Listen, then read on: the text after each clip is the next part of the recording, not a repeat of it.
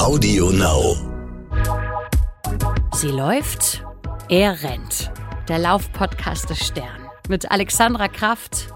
Ein Körper riecht eigen, wenn man ihn lässt, aber es ist nicht unangenehm. Es ist nicht dieses, boah, der stinkt jetzt. Das wird nicht passieren, wenn man es richtig macht. Und mit Mike Kleiss. Da gibt es wirklich Damen, die mit komplett Lidschatten und mit allem, ähm, was geht, Lippenstift ähm, bewaffnet äh, laufen gehen.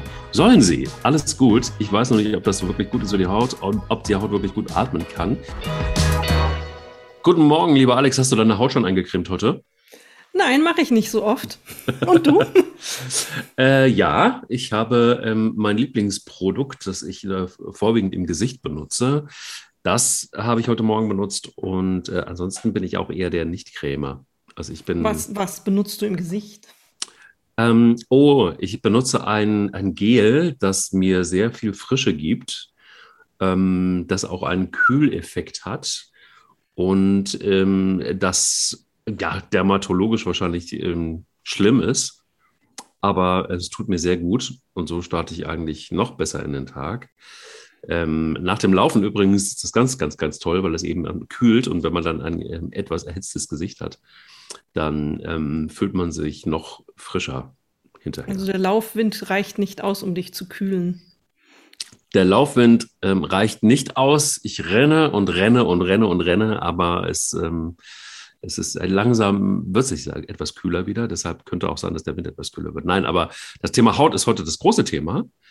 Und ähm, was kann die Haut eigentlich alles so? Worauf muss man achten als Läuferin oder ähm, als Renner?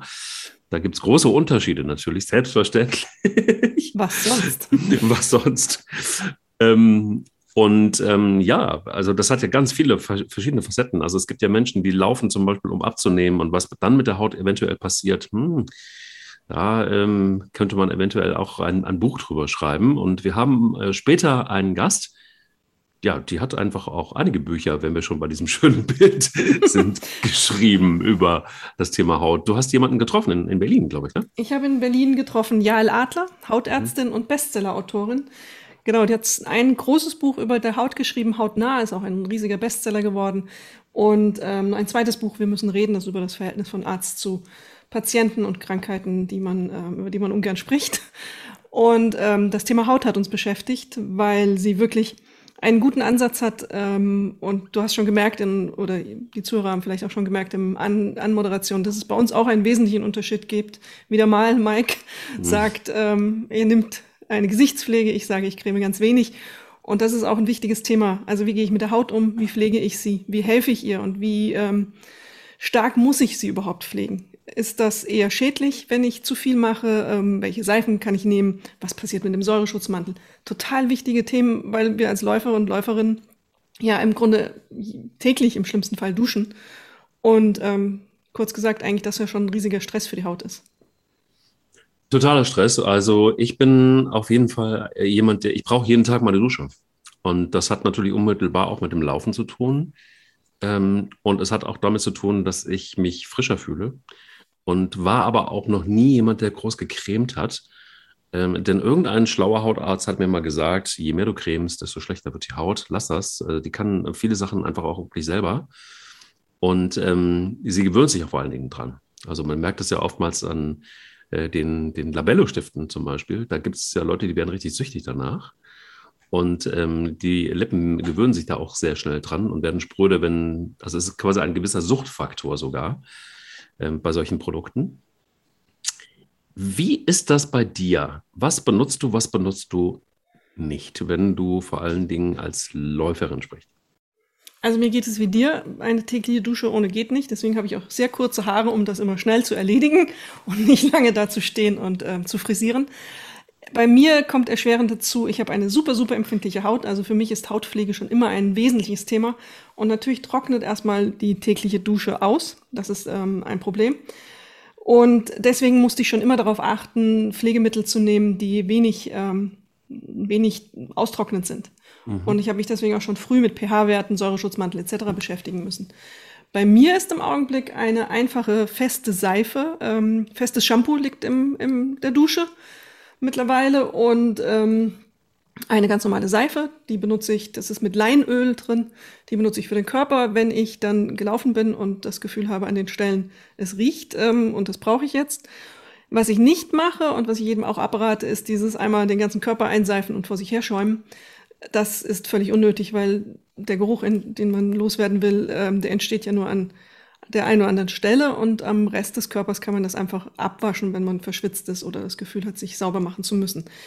Und danach ähm, creme ich ab und zu ein. Wenn, dann greife ich auch dazu ähm, weitestgehend Produkten, die naturnah wie möglich sind. Das ist zum einen ähm, eine Shea-Butter, die relativ ähm, reichhaltig ist. Ähm, gibt es bei Amazon ganz unter anderen Anbietern, ähm, die nach Hause schicken. Oder im Reformhaus gibt es das auch in Töpfen. Und ähm, riecht ganz angenehm. Ist super, super nährreich für die Haut. Ähm, bleibt auch auf der Haut lange. Gerade wenn man jetzt hier so oft die Hände wäscht, ähm, ist es so ein bisschen eine Schutzschicht, die sich äh, bildet. Aber wie du sagst, man darf auch nicht zu viel darauf pumpen an Pflege und, und Creme, weil die Haut in der Tat sich daran gewöhnt und oftmals Creme auch nicht einfach nur eine Creme ist, sondern mit zahlreichen Zusatzstoffen kommen. Parabene, ähm, Silikone und Duftstoffe und das oftmals erst überhaupt die Probleme auslöst. Bei mir ist es so, dass ich irgendwie bei Cremes zum Beispiel verfahre ich so, oder ist meine Denke ähnlich wie bei Alkohol. Ähm, alles, was tatsächlich zu viel ist oder beziehungsweise was du so an Giftstoffen auch in dich rein oder auf dich drauf machst, kann eigentlich in meiner Logikwelt nicht wirklich gut sein. Denn wir wissen ja eigentlich, dass, dass, dass ganz viel von Kosmetik, Cremes und so weiter halt einfach auch mit, also wahnsinnig belastet ist mit allem möglichen Kram, was da drin ist. Und das schmierst du dir halt einfach in, alles in die Poren. Und logischerweise, wir hatten es von ähm, äh, Mikroben das eine oder andere Mal.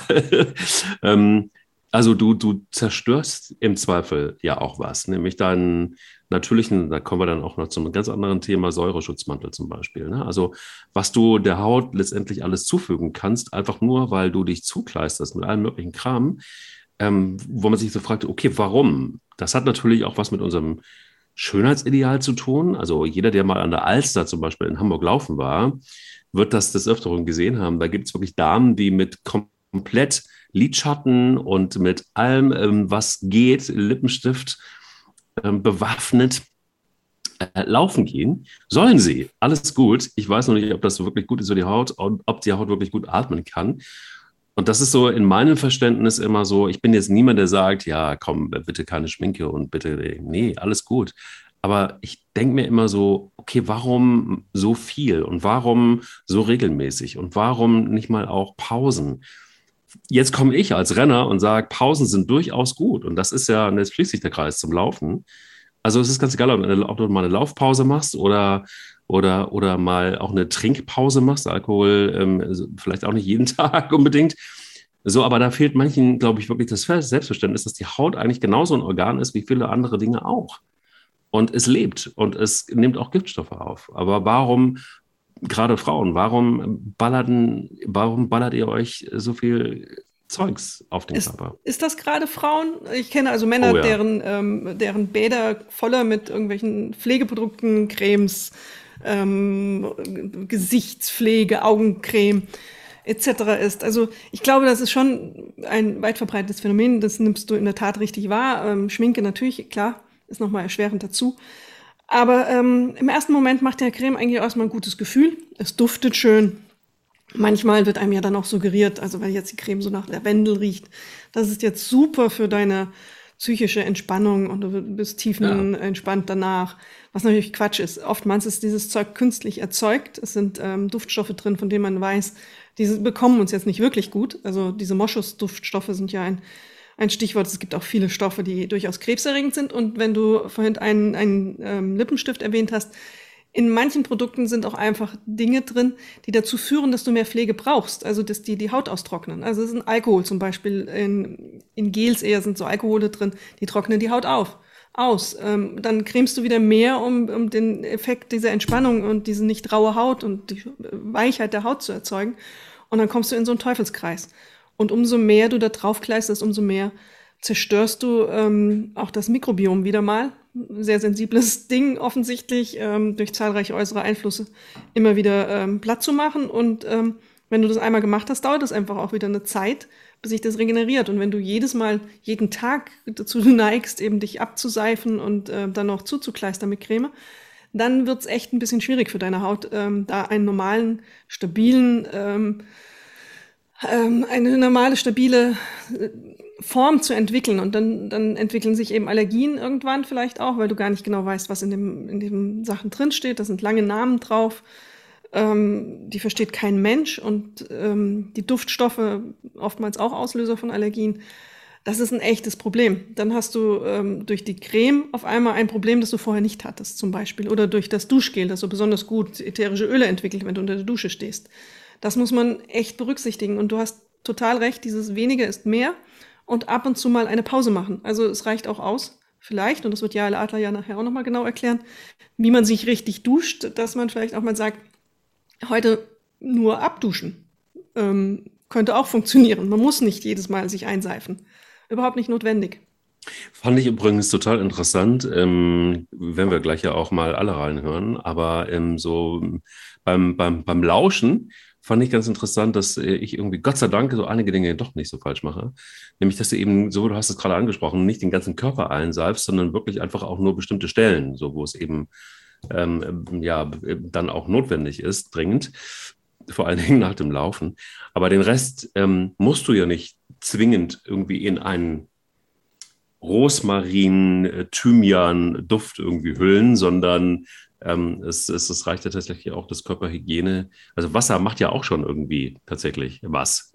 Es ist ja nicht unbedingt so, dass Wasser Richtig. nicht reinigt. So, ne? Richtig. Ne? Und der Körper hat ja auch einen ganz eigenen Geruch. Irgendwann, wenn man ihn das entwickeln lässt und ihn nicht jedes Mal platt macht mit irgendwelchen scharfen Seifen und Cremes, dann entwickelt er einen eigenen, sehr charakteristischen, aber sehr dezenten Duft.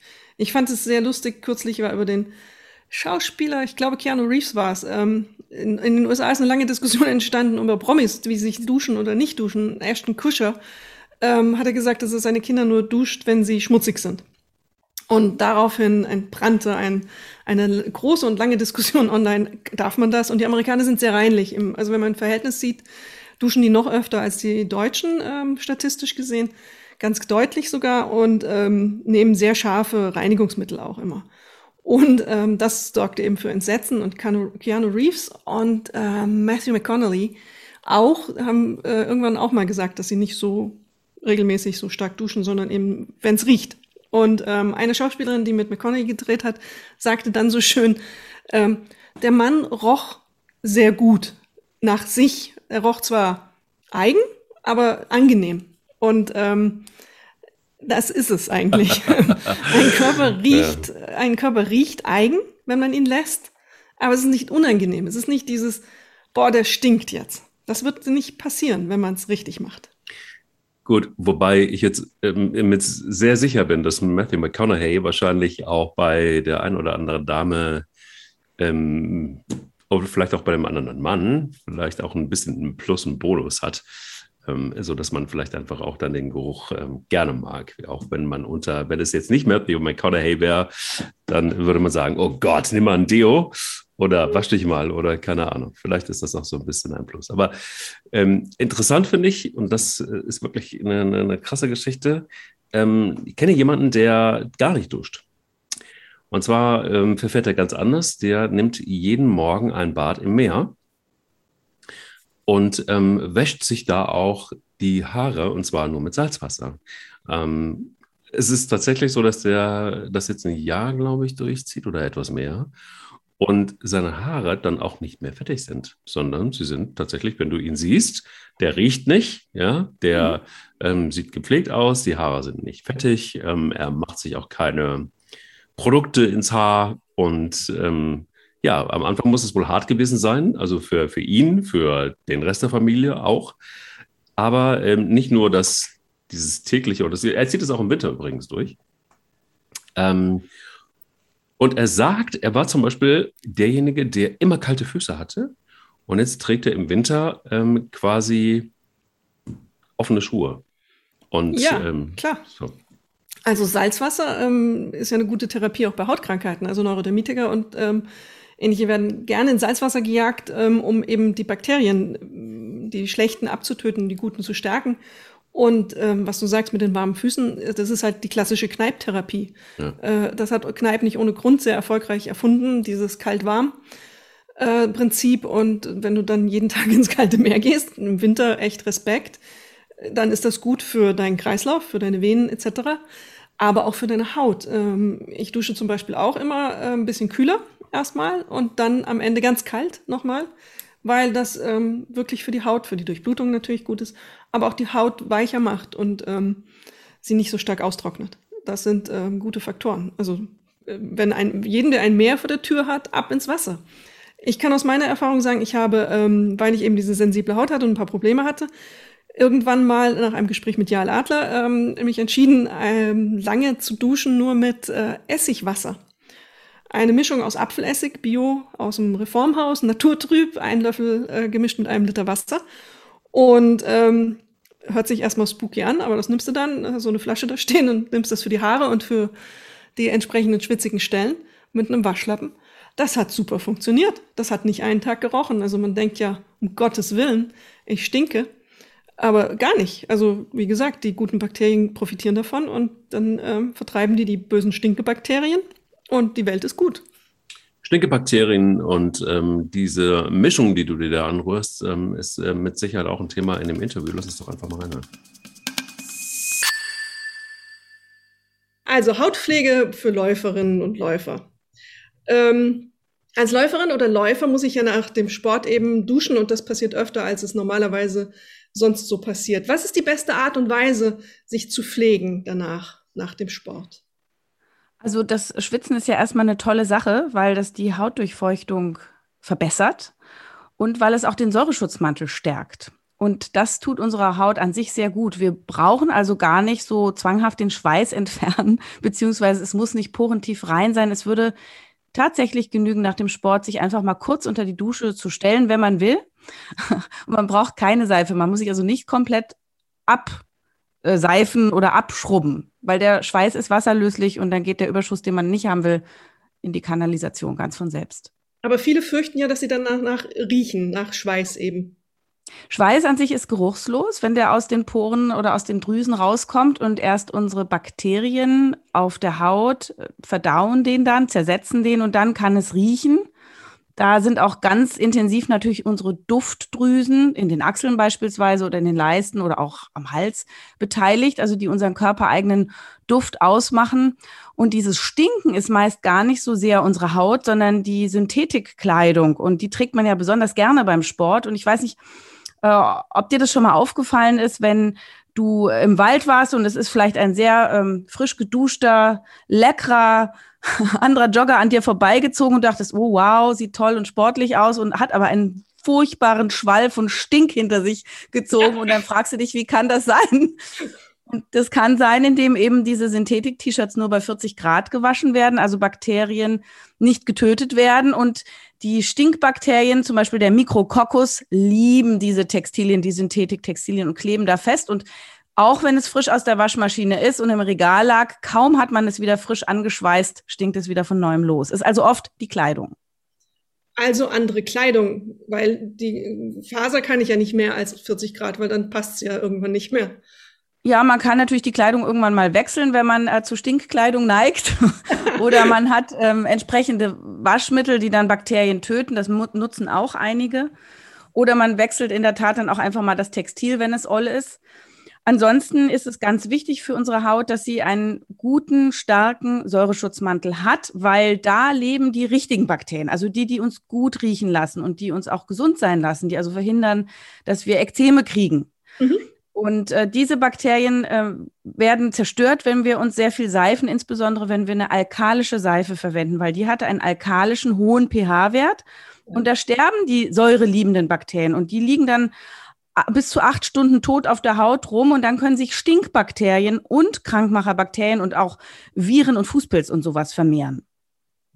Ich habe kürzlich von dir gelesen, in einer äh, Geschichte, da hast du gesagt, wascht euch mal drei Wochen nicht. Erst riecht es ein bisschen, aber dann wird es irgendwann wieder besser, weil eben die Bakterien wieder das Kommando übernehmen. Also die, ich habe das nicht als ähm, Aufforderung äh, formuliert, sondern nur als interessante Information, die man herausgefunden hat, dass wir auf unserer Haut ja ein Mikrobiom haben. Also wie im Darm gibt es Bakterien, gibt es auch auf der Haut und auf allen Schleimhäuten.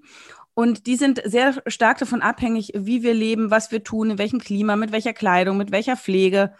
Und da hat man festgestellt, wenn man sich drei Wochen lang nicht duscht, dann kann es tatsächlich zu geruchlicher Belastung kommen, die aber dann ganz plötzlich irgendwann verschwindet nach drei Wochen, weil da neue Bakterien auftreten, die quasi schon ausgestorben waren. Und das sind solche, die uns vor äh, Allergien und äh, Hautkrankheiten schützen und solche, die die Stinkaromen auffressen. Und plötzlich riecht man wieder gut. Und das ist sehr faszinierend und eigentlich auch logisch, weil wir in der Steinzeit ja auch keine Duschen hatten und Seifen und Peelings und die Haut da sicherlich nicht immer gestunken hat.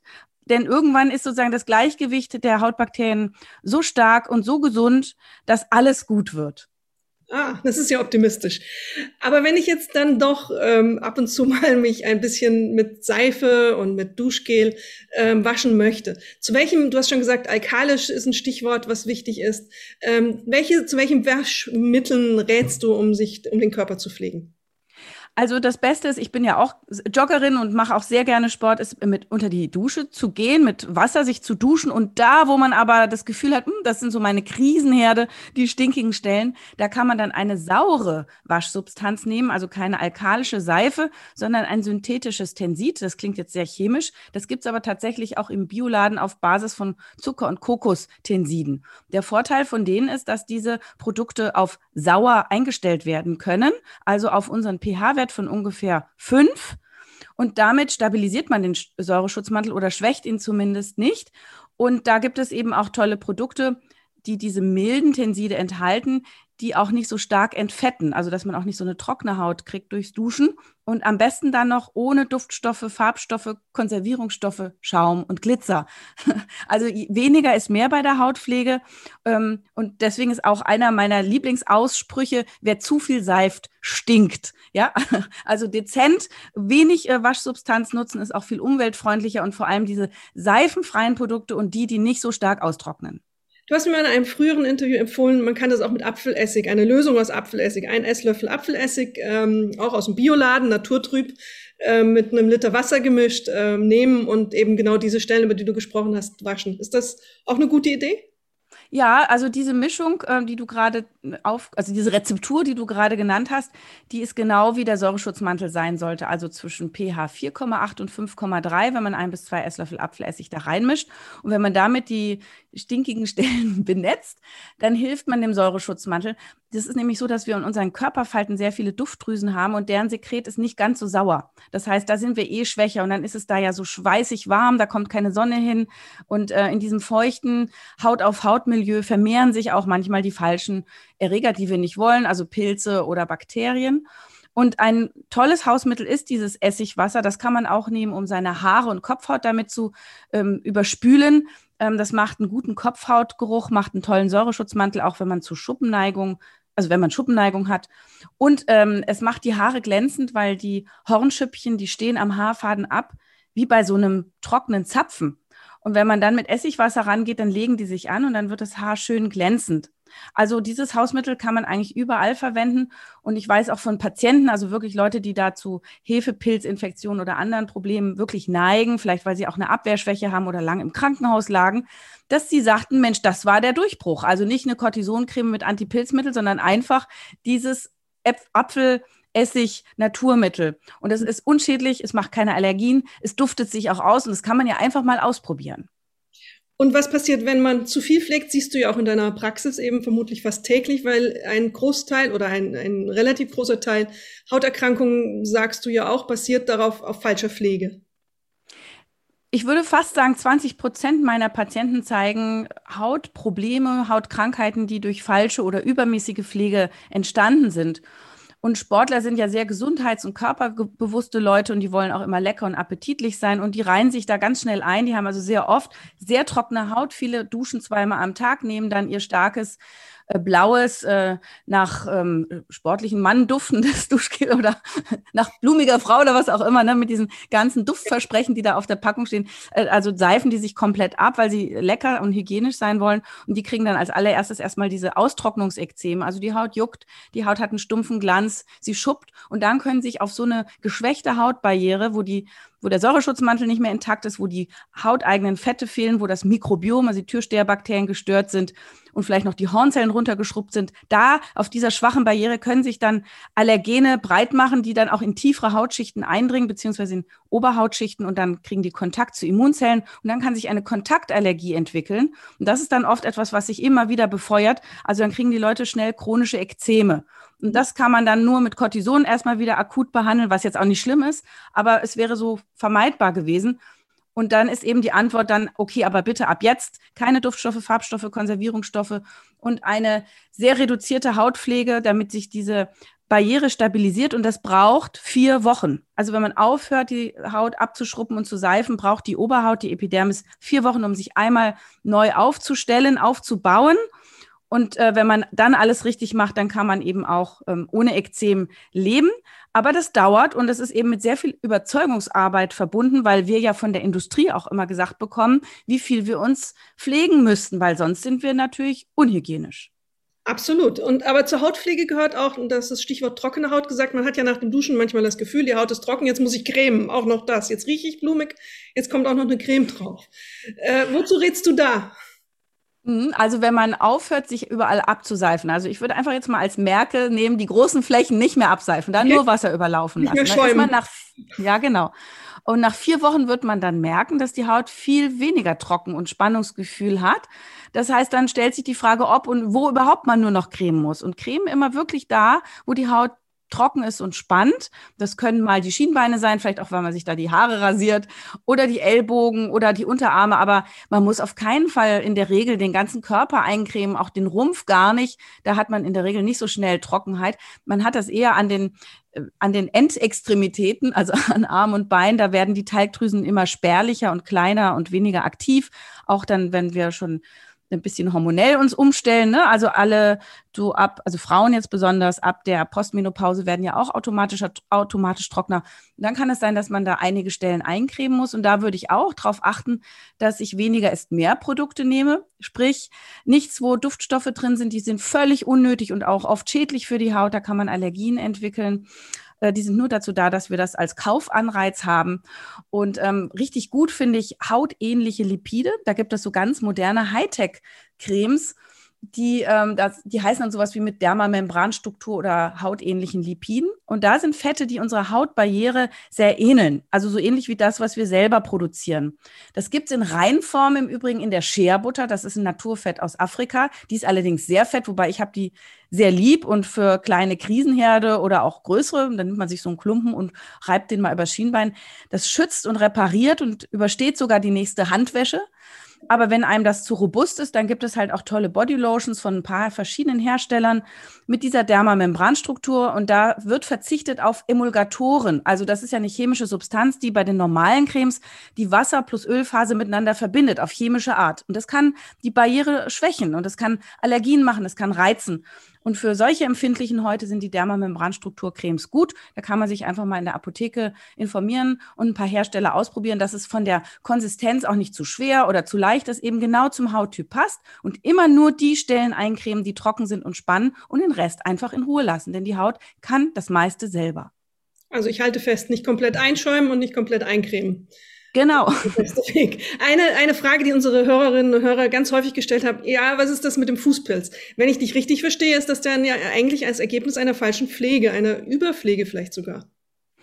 Das, da hast du recht und das ist natürlich ein häufiges Problem, gerade bei Sportlern, auch wenn die in Sporthallen, in der Sauna, im Schwimmbad ähm, sich aufhalten äh, und dann in feuchten Turnschuhen, ne, da ist es ein tolles mhm. Milieu, das finden Pilze super, feucht warm. Mhm. Ähm, und du hast völlig recht, eine gesunde Fußbarriere bedeutet auch, dass man den Fuß nicht immer so abseift und dass der austrocknet. Und wenn er aber zu Trockenheit neigt, cremt man ihn auch ein. Am Fuß, wo es viel Horn gibt, kann man auch mal ein bisschen zum Beispiel mit Harnstoff höheren Dosierungen arbeiten in solchen Cremes.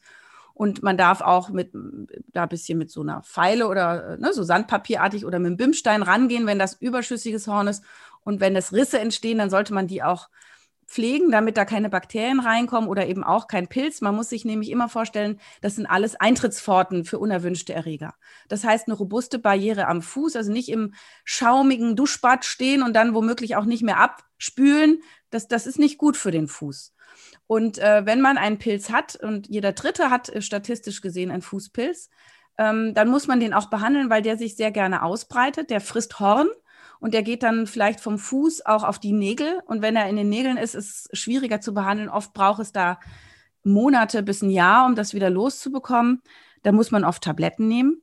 Und ein ganz wichtiger Tipp, also nach dem, nach dem Sport, nach dem Duschen, äh, also alle Seifen oder Waschsubstanzreste gut abspülen, den Fuß gut abtrocknen und da, wo man merkt, dass der Fuß es braucht, auch gerne hier eincremen, die Füße gerne da tatsächlich pflegen. Und mal gucken, ob man Krampfadern hat. Auch Sportler können Krampfadern haben. Manche Leute haben das einfach genetisch. Oft sind die versteckt. Die Leute sehen die nicht, aber dann sagen die immer, nee, wieso, warum untersuchen sie denn jetzt hier meine Krampfadern? ähm, ich sehe doch nichts, da ist doch gar nichts. Und dann hört man sie aber, weil bevor man sie sieht, nach vielen Jahren, hört man sie. Und zwar drückt man als Arzt das Blut nach oben im Gefäß und hält da so einen, so einen Soundkopf drauf, also okay. sprich Ultraschall, und dann rauscht es und dann lässt man los. Und wenn die Venenklappen gut funktionieren, dann verhindern sie, dass das Blut wieder runterfällt. Aber bei sehr vielen, wenn da schon die ersten Krampfaderzeichen sind, fällt das Blut rauschend wieder runter. Und daran sehe ich, oh, da sind die Venenklappen nicht okay. Da staut sich quasi Blut im Gefäß, da presst sich Flüssigkeit ab das kann sein, dass der Socken mal einschmiert, äh, einschnürt oder dass man fest, also schwere Füße hat. Aber ein ganz häufiges Zeichen ist einfach die Neigung zu hartnäckigen Fußpilz oder auch zu Dornwarzen, die trotz Therapie nicht so richtig weggehen wollen. Also jeder, der Fußprobleme hat, es kann orthopädischer oder Hautnatur sein, da lohnt es sich mal auf die Krampfadern zu schauen beim Arzt das Thema ist ja nicht nur ähm, Hautbarriere und Waschen und ähm, sauber halten und nicht riechen, sondern es geht auch in den Bereich Ernährung, weil das Mikrobiom beteiligt ist. Wie wichtig ist die Ernährung für die Hautbarriere? Ja, das ist ja ein ganz wichtiger Punkt. Ich bin ja als Hautärztin und Ernährungsmedizinerin unterwegs, weil ich sehe, wie eng der Zusammenhang ist zwischen Ernährung und gesunder Haut. Und äh, es kann sich sehr lohnen, wenn man Probleme an der Haut hat, als Sportler und Nicht-Sportler, mal zu gucken, Erstens, nehme ich überhaupt genug lösliche Ballaststoffe zu mir, damit ich eine starke Darmflora habe? Denn die Darmflora und übrigens auch probiotische Nahrungsmittel, so wie fermentierte Kost, unpasteurisiertes Sauerkraut, Kimchi vom Koreaner, original griechischer Joghurt, wo also lebendige Bakterien drin sind. Denn sowohl die löslichen Ballaststoffe, die als Präbiotika gelten, als auch die probiotischen Nahrungsmittel mit echten Bakterien stärken die Darmflora. Und wenn man eine schlagkräftige, vielfältige Darmflora hat, das ist wie ein starker Mischwald, dann produzieren diese Bakterien für uns Vitamine. Und diese Vitamine, zum Beispiel B-Vitamine, brauchen wir für eine gesunde Haut und Schleimhaut. Und außerdem helfen diese Bakterien dabei, aus dem Speisebrei wichtige Mikronährstoffe herauszulösen, wie zum Beispiel Zink oder Vitamin D oder Selen oder Omega-3-Fettsäuren oder Vitamin A oder Mangan, Magnesium, was auch immer. Ähm, wir sehen bei einer mickrigen Darmflora, dass nicht so gut Mikronährstoffe in den Körper geleitet werden und dann leidet die Haut. Dann kriegt die schneller Ekzeme, kann bei Verletzungen nicht gut repariert werden, weil der Stoffwechsel erlahmt. Man muss sich das vorstellen wie Zahnräder in der Schweizer Taschenuhr, die alle ineinander greifen und surren miteinander arbeiten. Und wenn eines davon, zum Beispiel Zink, fehlt oder auch Eisen rostig ist, dann hängt es immer an dieser Stelle. Und wenn alle anderen Sachen da sind und an einer Stelle hängt, kann trotzdem dieser ganze Prozess nicht gut laufen. Es lohnt sich also bei Hautproblemen da mal im Blut nachzugucken beim Präventionsmediziner oder Ernährungsmediziner und da manchmal dann auch mit Nahrungsergänzungsmitteln nachzuhelfen für eine Weile, bis man es vielleicht wieder über die Ernährung schafft. Aber wir wissen alle, die äh, Nahrungsmittel sind nicht mehr so reich mit Mikronährstoffen versorgt. Also selbst wenn man sich gesund ernährt, kann es zum Mangel kommen und als Sportler verbraucht man auch manchmal mehr hier würde ich mich da also ähm, ärztlich mal beraten lassen und unter Umständen ein bisschen nachhelfen. Und nochmal kurz zur Darmflora zurück. Eine schlagkräftige Darmflora hilft nicht nur von innen, Immunsystem auch für die Haut zu stärken, das Immunsystem zu trainieren, die Haut von innen genesen zu lassen, sondern sie versorgt auch die Haut, das Mikrobiom der Haut mit lebendigen Bakterien, die quasi beim Stuhlgang rauskriechen und an all die Stellen gelangen, wo es noch nötiger gebraucht wird. Und das weiß man auch von der Vaginalflora der Frau, die profitiert auch von einer gesunden Darmflora. Man muss also nicht immer, wenn man da Probleme hätte, bin jetzt Hautärztin und Haut- und Geschlechtskrankheiten, ne? Äh, wenn man also da Probleme hätte, muss man sich nicht immer Bakterienzäpfchen reinschieben, sondern man kann es über Stärken der Darmflora auch schaffen, weil die Bakterien dann doch den Ort suchen, wo es besonders hilfreich ist. Und das gilt für Haut und Schleimhäute.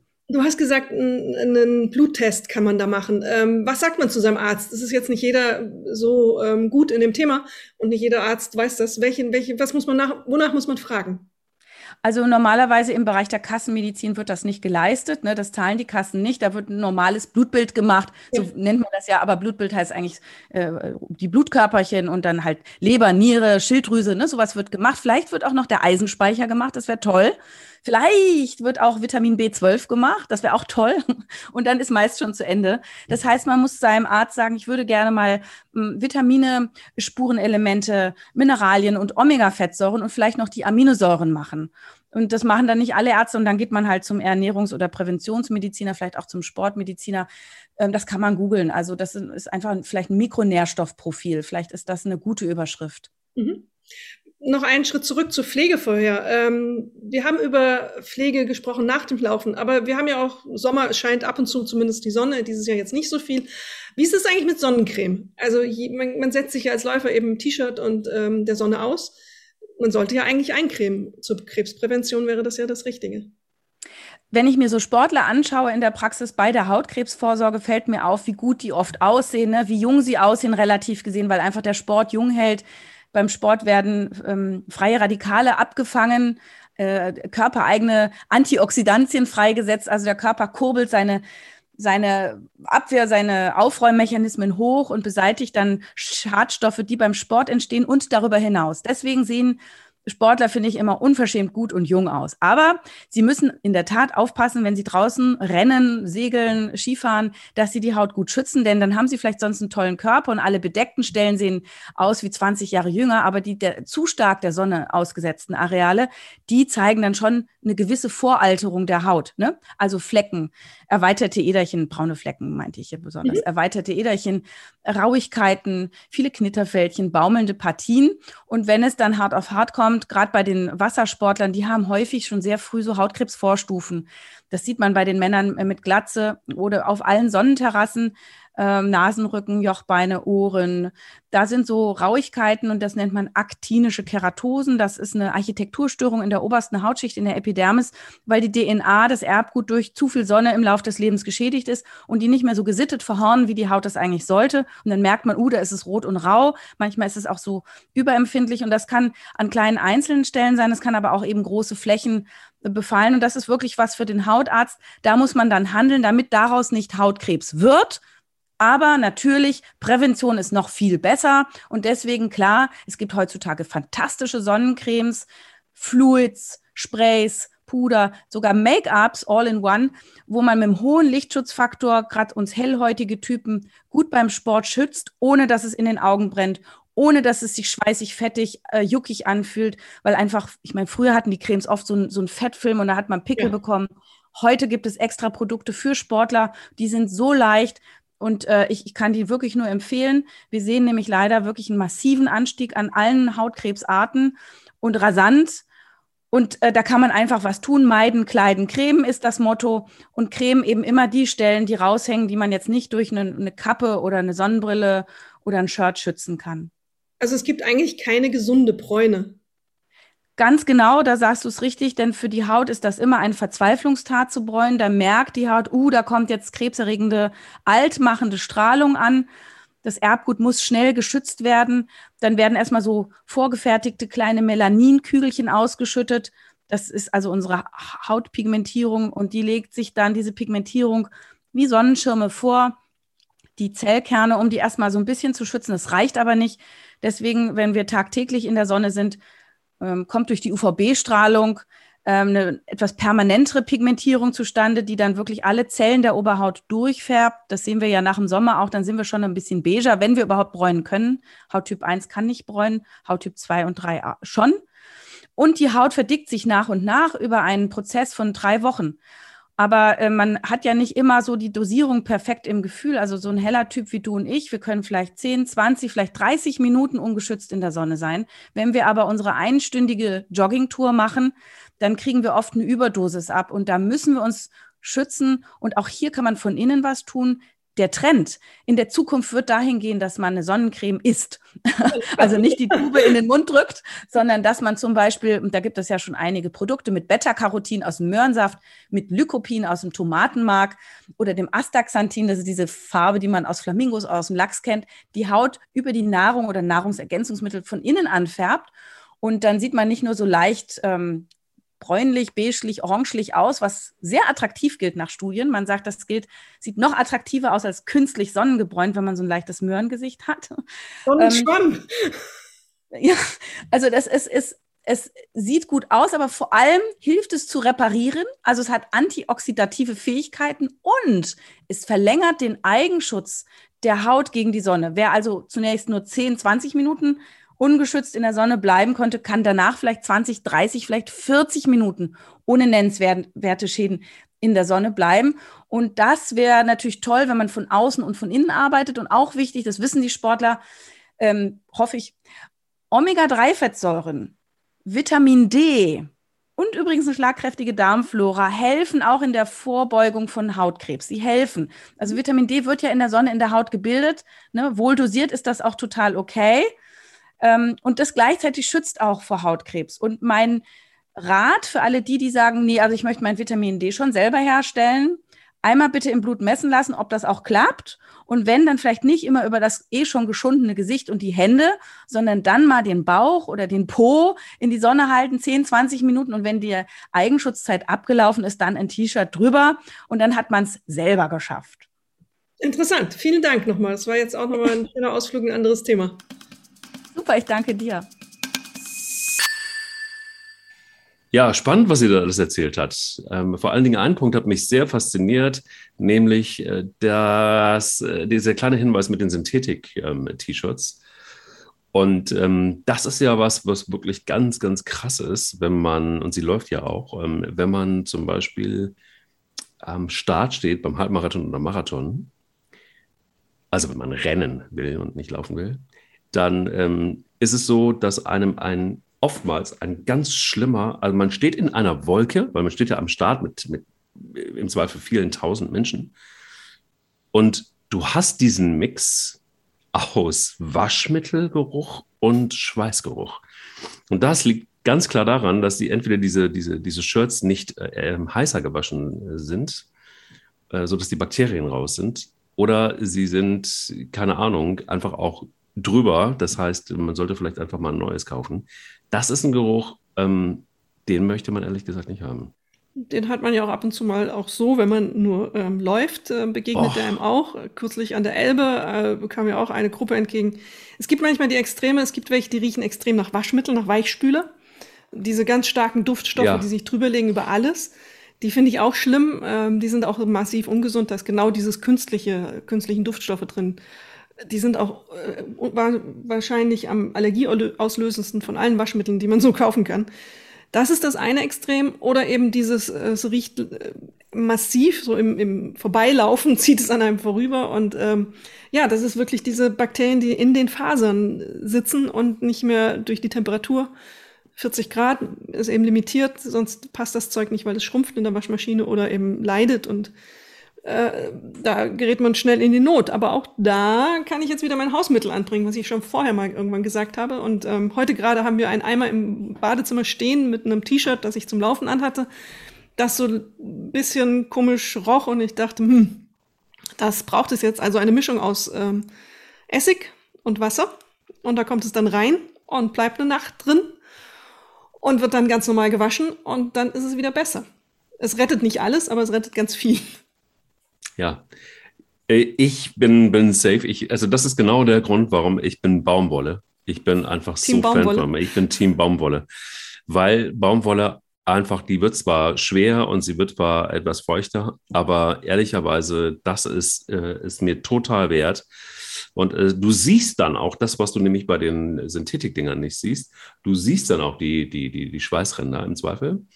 Ähm, und ähm, du, dann packst du es in die Waschmaschine und das ist der Vorteil bei Baumwolle. Und dann wäschst du es und dann ist es gut. Da Also bleibt wenn du es heiß waschen kannst, ist ja immer auch eine Frage Farbe, oder? Mm, Ja, also ich weiß ich nicht. Ich habe ähm, ich hab einfach wirklich mir irgendwann mal so ganz normale schwarze und weiße T-Shirts gekauft und ähm, die, die, die, die, ich weiß gar nicht, irgendwie relativ günstig, so Bio-Baumwolle, zack. Und ähm, die schmeiße ich auch bei 60 Grad in die, in die Wäsche und die halten ihre Form und alles ist gut und es riecht toll. Riecht einfach gut und riecht, da ist alles raus. Das ist irgendwie, da bleibt Ja. in diesen ganzen Synthetikfasern einfach nichts hängen. Also ähm, zurück zur Baumwolle, sage ich nur, liebe Freunde. Wirklich, das ist irgendwie, ich, ein Finisher-Shirt kann man auch in Baumwolle produ produzieren. Ich, ich weiß auch gar nicht, also irgendwie wahrscheinlich auch für die Umwelt. Ich bin jetzt kein äh, Klimaspezialist, um ehrlich zu sein, aber ich kann mir auch vorstellen, dass das irgendwie viel mal geiler ist als diese ganzen Plastikteile. Absolut, natürlich, klar. Wenn du eine Kunstfaser hast, ist es immer schlechter als eine Naturfaser. Und Baumwolle, eben wenn sie biologisch hergestellt ist, noch dazu, ähm, ist natürlich eine gute Lösung.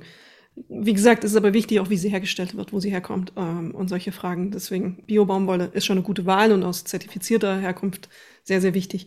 Ja, diese, dieses Synthetik hat eine kurzfristige Wirkung. Ähm, es trägt den Schweiß weg, es fühlt sich angenehmer an. Im Sommer besonders, im Winter finde ich den Unterschied gar nicht so massiv, aber im Sommer eben. Ähm, und du hast so ein frischeres Gefühl auf der Haut. Okay. Das ist der Punkt, den du bekommst, aber ähm, es riecht eben und du kannst es nicht so gut lösen, in der Tat.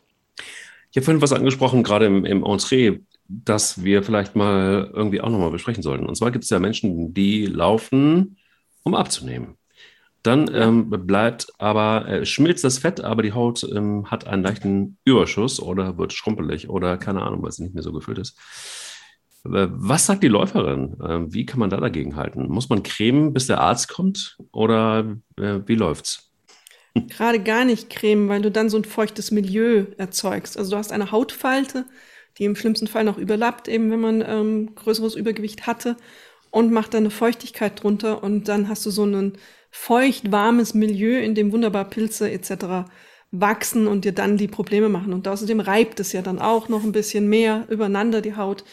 Das ist eine schwierige Situation. Also man muss ähm, das trocken halten eigentlich auch, auch nach dem Duschen sehen, dass es wirklich gut getrocknet ist. Ähm, ich kenne, ich habe die eine oder andere Geschichte schon über Menschen gemacht, die stark adipös waren und ähm, abgenommen haben stark. Die haben alle mit diesem Problem zu kämpfen. Teilweise müssen sie dann die Hautfalten trocken föhnen, um ähm, eben da keine Reibung zu erzeugen. Manchmal ist es auch einfach unlösbar per, ähm, per normaler Eingriffe und normale Handlungen, also Handtücher reiben, mit, mit Föhn trocknen, dann ist die Reibung einfach, e- egal wie, immer wieder so stark, dass man dann da operativ sogar eingreifen muss. Ich habe eine Putzfrau mal kennengelernt, die hatte ähm, BMI von 35, also war extrem übergewichtig, hat dann ähm, abgenommen ganz stark. Und für die war das im Alltag eben körperliche Arbeit, ähm, reibt und ähm, sorgte für Schwitzen. An diesen Stellen schwitzt du dann ja auch und dann steht da die Feuchtigkeit drin. Und ähm, das ist ein ähnliches Problem für Läuferinnen und Läufer dann. Und die konnte gar nichts mehr machen. Da ging gar nichts. Da entstanden einfach auch Geschwüre irgendwann. Und dann muss man sich fragen, ob man das operativ lösen kann. Ähm, wenn man kleinere Hautfalten hat, ist immer so, ein, so eine Art Babypuder ganz gut, ähm, um das ein bisschen trocken zu halten. Aber ähm, die grundsätzliche Problematik bleibt bestehen, die Reibefläche und die Feuchtigkeit, die darin entsteht. Gut, also wenn ähm, viel geht auch tatsächlich über, ähm, über Training letztendlich, ne? Also auch über, über Muskeltraining. Denn ähm, damit äh, kenne ich zumindest einige, die damit gute Erfahrungen gemacht haben, die jetzt nicht logischerweise das, was sie an Fett verloren haben, durch Muskelaufbau wieder wettgemacht haben, aber durch die ähm, Straffung letztendlich, die Haut kann gestrafft werden, einfach, denn wenn du Muskeln aufbaust, ähm, kriegt auch mehr Halt. Also da kann man schon auch einiges machen, aber das ist natürlich dann irgendwie doppelt hart. Auf der einen Seite läufst du, um abzunehmen, und auf der anderen Seite ähm, musst du dann noch in die Muckibode, um, um da äh, körperlich einigermaßen dann auch noch hinterher in Shape zu kommen, beziehungsweise gut auszusehen. Aber Muskeltraining ist ja, haben wir das ein oder andere Mal ja auch schon in diesem Lauf-Podcast erwähnt, auch nicht unbedingt das Schlechteste fürs Laufen, wenn man das jetzt, weil man muss ja nicht irgendwie aussehen wie Schwarzenegger, aber gut. Muskeltraining ist richtig, absolut gutes Stichwort, aber ähm, das sollte man auch machen. Also in diesen Situationen kannst du noch einiges rausholen. Aber es gibt halt auch einfach die Genetik, die manchmal dagegen spricht. Es gibt Menschen, die haben schwächeres Bindegewebe und eben einfach auch der Umfang des Übergewichts. Also ab einem gewissen, ähm, viele Klar. haben angefangen, die mir derzeit schreiben, zu laufen und haben ihr Gewicht quasi halbiert in Teilen. Ähm, da ist es dann wirklich eine Herausforderung. Da kannst du durch äh, Straffen, die Haut ist so gedehnt, das ist dann keine, nicht mehr die unterliegende Muskulatur, sondern die Haut drüber. Da musst du dann vermutlich einen anderen Weg gehen. Aber du hast recht, Muskeltraining ähm, kann viel ausmachen und man muss der Haut auch Zeit geben und ähm, für diesen, diese Regeneration. Macht euch da aber nicht zu verrückt, Leute. Also es gibt halt einfach auch sowas wie ähm, körperliche Anlagen. Ne? Also es gibt halt einfach Leute mit guten oder schlechten Bindegewebe. Und ähm, das sieht man dann tatsächlich auch manchmal an den einen oder anderen Dellen, die man irgendwie an den Beinen hat oder am Hintern hat oder wie auch immer.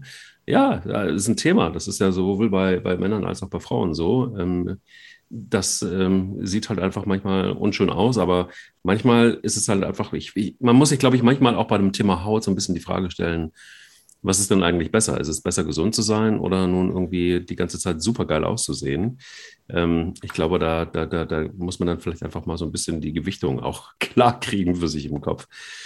Ähm, Gibt es aber trotzdem für dich jetzt zum Beispiel, also ich habe ganz klar auch so ein paar Dinge, die ich dann schon tue für die Haut, wenn ich ähm, die sie besonders strapaziert habe beim Laufen. Also sprich, äh, nach einem äh, Halbmarathon oder einem Halbmarathon vielleicht nicht, aber Marathon, ist es schon so, dass, du hast es eben angedeutet, dass die Beine bei mir dann tatsächlich auch in kaltes Wasser kommen, ähm, um die Haut auch tatsächlich nochmal zu durchbluten, um ähm, äh, da auch ein bisschen Entspannung reinzukriegen. Äh, machen Profisportler übrigens auch. Also ich weiß von Sebastian Kienle zum Beispiel, ähm, Ironman, dass der nach einem harten Training auch äh, die Beine wirklich in so kalte Dinger, in so, ähm, na, was sind das, wie Manschetten quasi einschlägt ähm, und sie hochlegt, um äh, nicht nur die Beine und Muskeln zu entlasten, sondern auch die Haut, tatsächlich der Haut äh, etwas mehr Kühlung zu geben und Erholung zu geben. Ähm, da ist es auch manchmal so, dass ich ähm, zumindest mag, wenn ich mich äh, ja, für so einen Wettbewerb vorbereite oder beziehungsweise wenn ich den dann laufe, dann auch Franzbrandwein zu benutzen, um die, die direkte Durchblutung auch der Haut und der Muskeln anzuregen.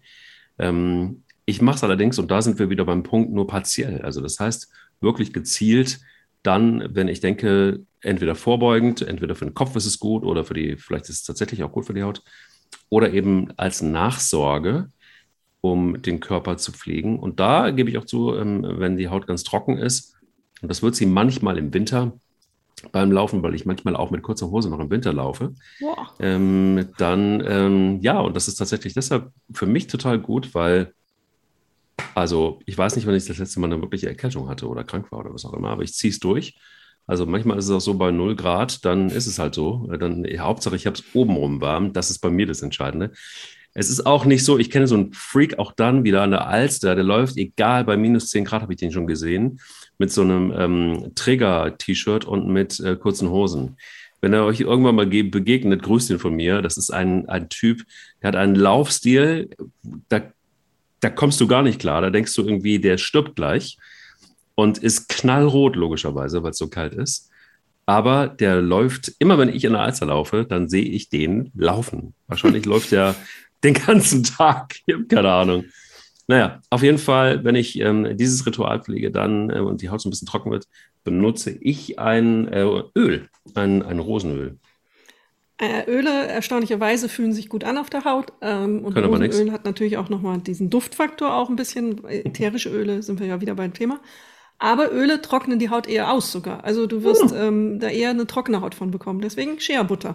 Riecht auch sehr gut. Ähm, hat einen natürlichen Duft, äh, der sich auch durch die Wärme der Haut ganz gut in, äh, entwickelt. Stichwort kalte Dusche. Äh, es wird dich überraschen, aber ich werfe mich manchmal bis zum Hals in eine mit eiskaltem Wasser gefüllte äh, Badewanne nach dem Laufen. Oh.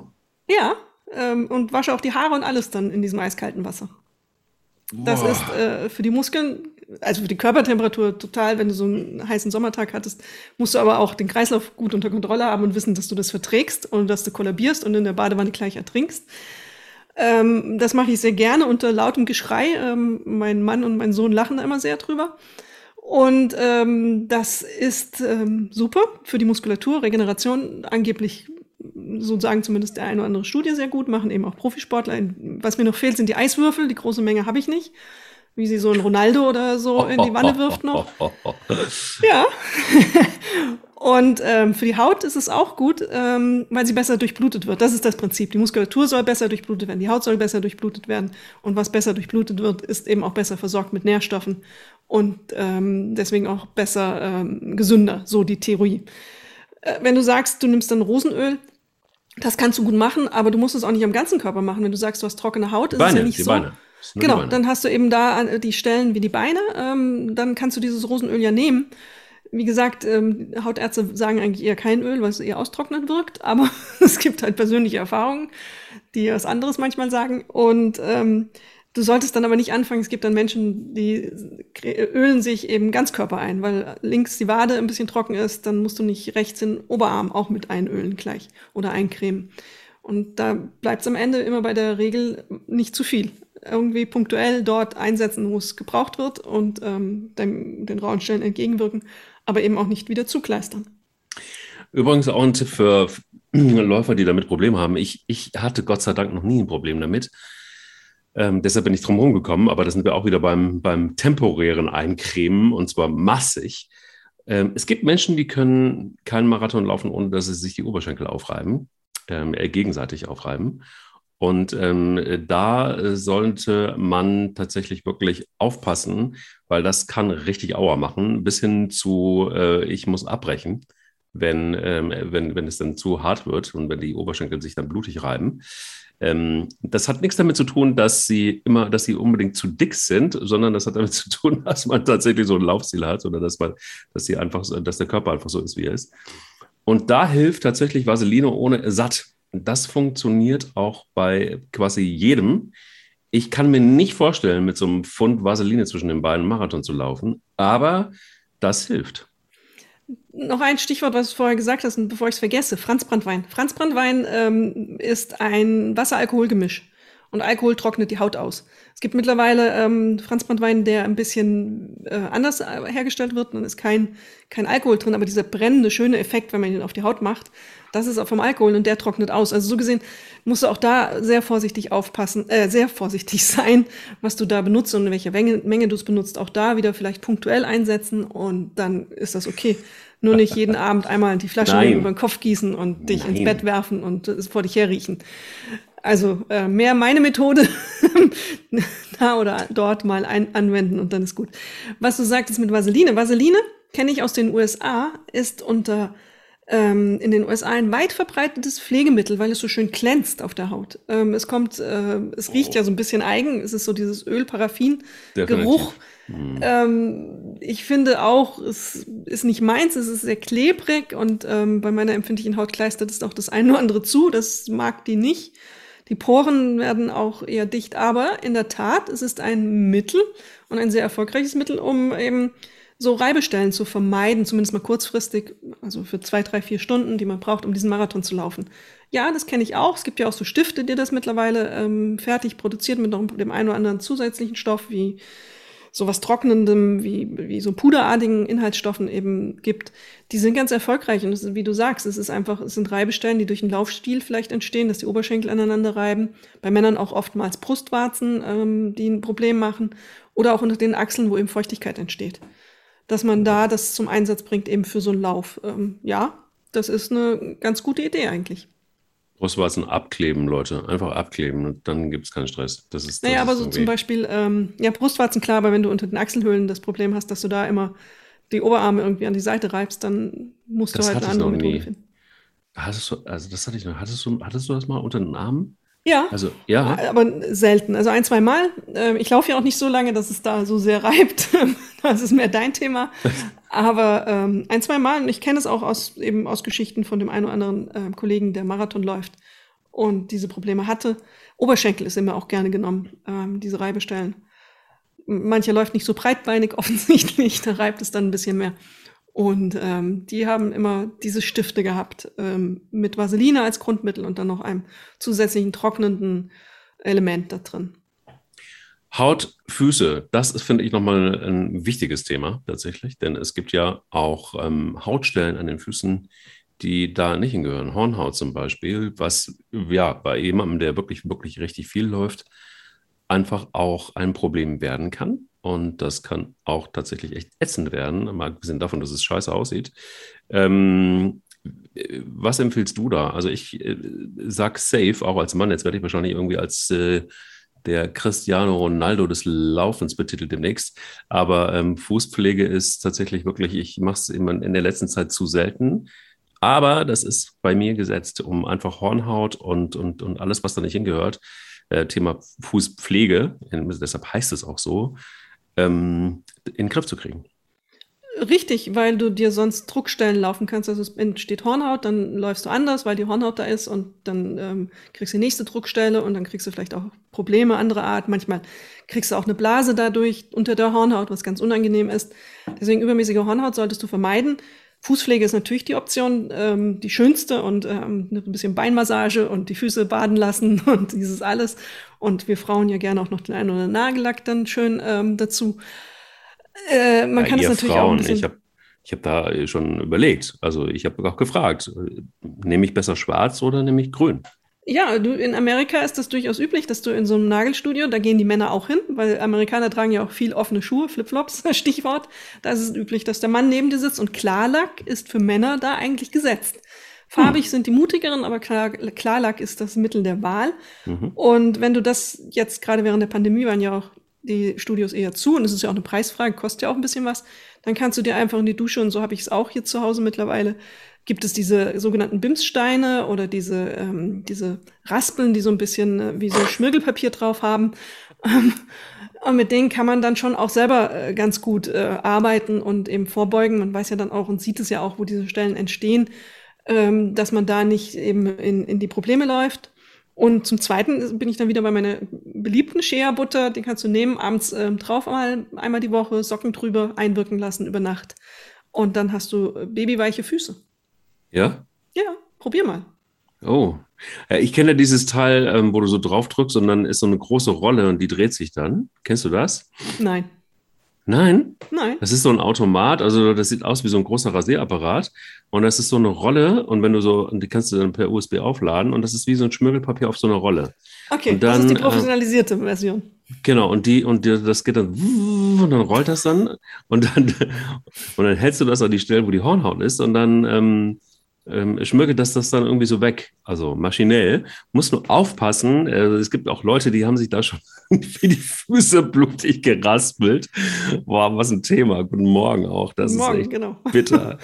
ähm, ja, aber das ist super effektiv. Man, man, man sollte es nur vielleicht in der Dusche machen, damit du das dann auch irgendwie wieder äh, weg äh, duschen kannst.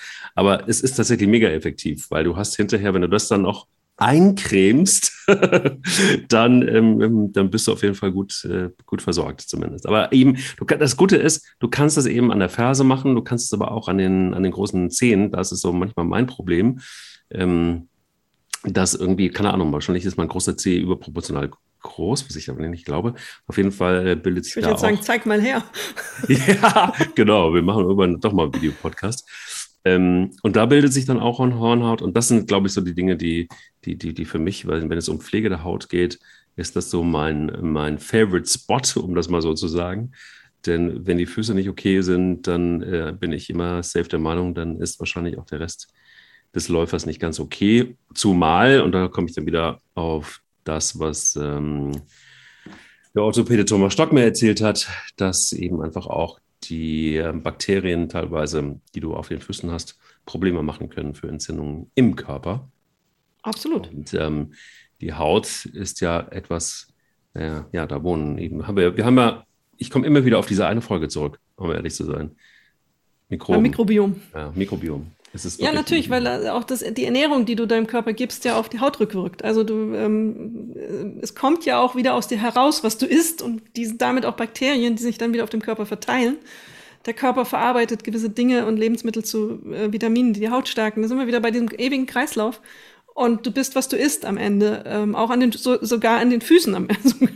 so weit verteilt es sich. Es ist jetzt ähm, eine komische Vorstellung, dass irgendwie überall ähm, dieses Zeug ist und man muss sich da so ein bisschen dran gewöhnen, dass es aber auch verstehen, dass das einfach unsere Freunde sein können und ähm, wir einfach dafür was tun müssen, dass sie es auch bleiben. Ich werde jetzt mal meinen Raspler, meinen automatischen an den USB anschließen. Und, Mit ähm, USB finde ich noch am schönsten. Oder? Das ja. ist super. Ich zeig dir das mal. Das ist wirklich ein sehr schönes Gerät. Kann ich jedem empfehlen. Ähm, aber es muss irgendwann eine Steckdose. Das mache ich jetzt und wünsche dir einen schönen Tag. Wir hören uns in der nächsten Woche wieder. Wir hören uns ja nächste Woche wieder. Bis dann. Tschüss. Bis dann. Tschüss. Sie läuft, er rennt. Der Laufpodcast des Stern. Mit Alexandra Kraft und mit Mike Kleiss. Audio Now.